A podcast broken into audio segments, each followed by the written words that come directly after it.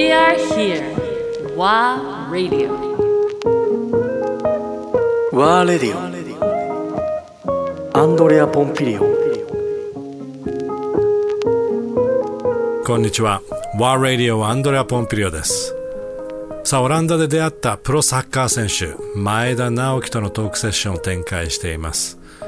いや、なんか過去を振り返りながら今を見つめる直樹の表情っていうのが、なんか自分の息子と自分を照らし合わせているかのようにもね、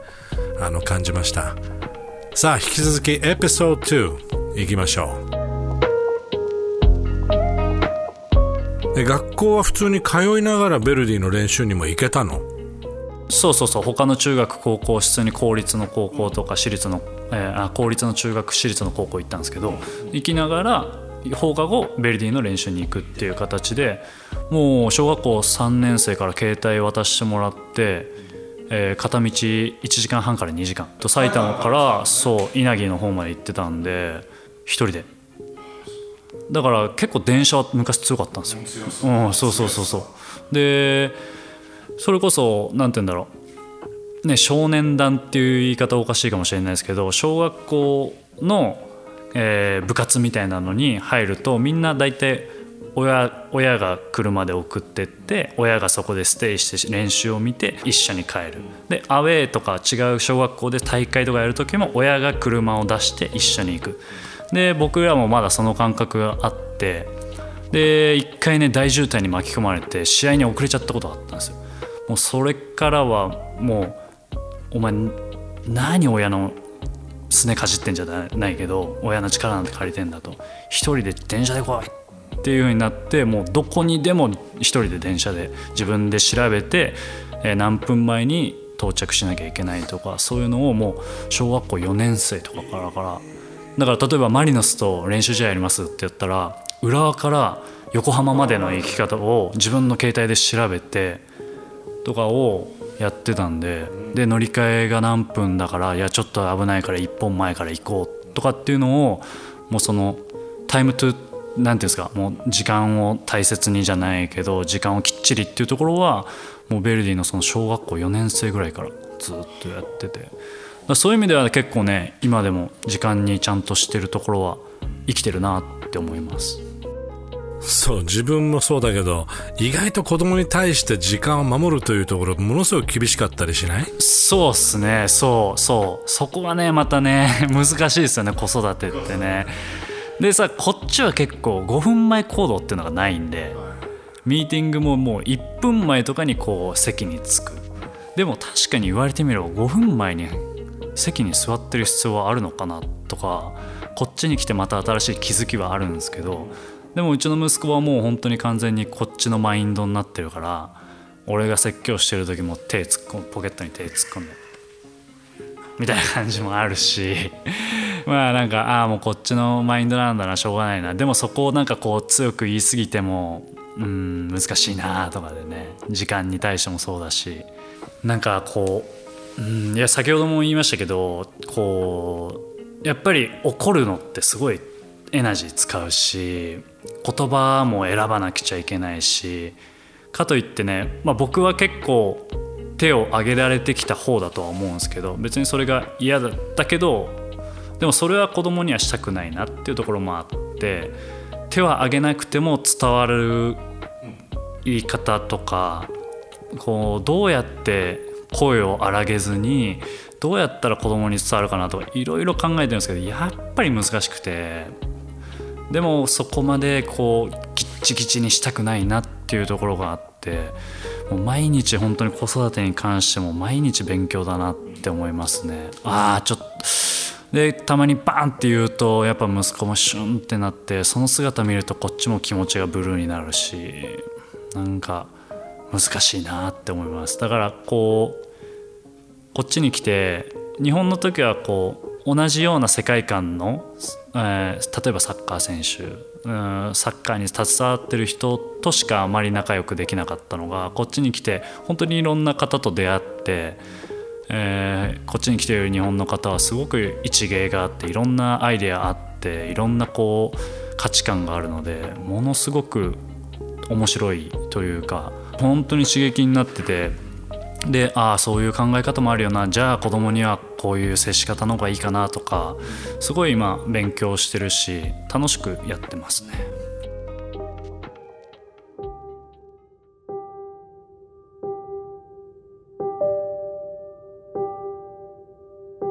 サッカーのキャリアでは、まあ、プロはもちろんアンダー21の代表も務めたりという状況だったけども、すでにその海外でプレーすることも視野に入れていたの？僕はもう本当に小さい頃からの夢がヨーロッパチャンピオンズリーグ。えーと、オランダだったら上位1チームから2チーム。イタリアスペインイングランドだったら上位4チームしか出れないようなその大会。あのー、サッカー知ってる方ならご存知のアンセム。チャンピオンズリーグならではのアンセムをピッチの上で聞きたいっていうのはもうもう幼少期からの夢であって。なんかこうトロフィーを掲げるシーンっていうのが、まあ、ワールドカップもものすごくイメージはあるんですけどあのトロフィーワールドカップのトロフィーっていうイメージもあるんですけど僕は結構チャンピオンズリーグのトロフィーもすごく幼少期の時からこう朝4時に起きて見てたようなファイナルを。まあ、そのシーンがやっぱ結構自分の中ではものすごく強かったのでやっぱそのチャンピオンズリーグに出たいあのアンセムをピッチで聴きたいっていうのがやっぱり、どうしても叶えたい夢なんで、まあ、今でもそうですしそこは変わらないので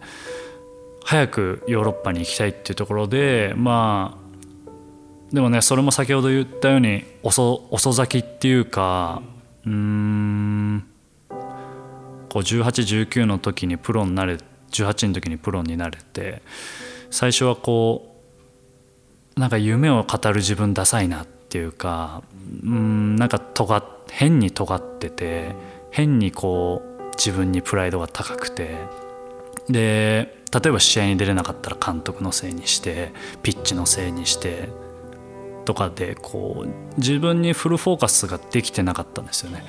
で本当にチャランポランな生活してたしもう例えばお金ないから何？もう夜飯はライスとラーメンでいいやとかね。もうそういう生活もしてた。スケアも全然せずもうサッカーに使うお金があったら遊びに使いたいぜみたいな時期も過ごしまあまあ18なんていうのはね他のね同年代はもう大学生でさもう大学生でこう毎日飲んでるぜみたいな感じで「直樹来いよ」とかいう電話とか来たりとかしてでも「おや俺次の日練習だから」っていうそれがこうねこうこういう紆余曲折っていうんですかこういろいろあってってでやっと本当にこうなんか「僕の夢はチャンピオンズリーグに出ることです」って言えるようになったのが223の時でそれは何でかって言ったら妻と出会ったのが21歳ぐらいの時で。でこうチャランポランしてる自分を見てそれってダサくないってかっこよくないよっていうところでなんかその直樹別にかっこよくないみたいな感じでこう本当にケツを叩いてくれたまあ表現悪いですけど本当にお尻を叩いてくれてそこでやっとこうあいや俺の夢って何だったっけ？っていうところで立ち直れたっていうのがあってもうそこからは自分にフルフォーカスできて徐々にそれが結果についてきて結果になってきてそこでやっとあ J リーグでも結果出せるようになってきた。でコンフィデンスが自分の中についてきた。よし海外だっていうところからまあちょっとね2年3年こういろいろあってなかなかこう日本を出れなかったんですよね。契約上の問題でそのお金が発生することなのでその相手チームがその満額払えないとかまあいろんな問題があってオファーはもらうけどなかなかオファーは何チームからかも来ててもうすぐにでも行きたいってグランパスとも話してたりとかしてたんですけどそういうところでこういろいろあって2年ぐらいが過ぎて結局来れたのが27歳。だからすごく僕の中では遅かった。でもそれは自分のせいであり自分18歳の時いやもっと前もう小学校の時から海外でチャンピオンズリーグに出ることが夢ですって心の底から思ってみんなにこう胸を張って言えるぐらい自分にフルフォーカスできてたら多分もっともっと違かったんだろうけどそこはもう終わった話なのでそこはもう置いといて27からでも俺は夢を叶えられるんだぞっていうところを今見せたいなと思って毎日奮闘してますね。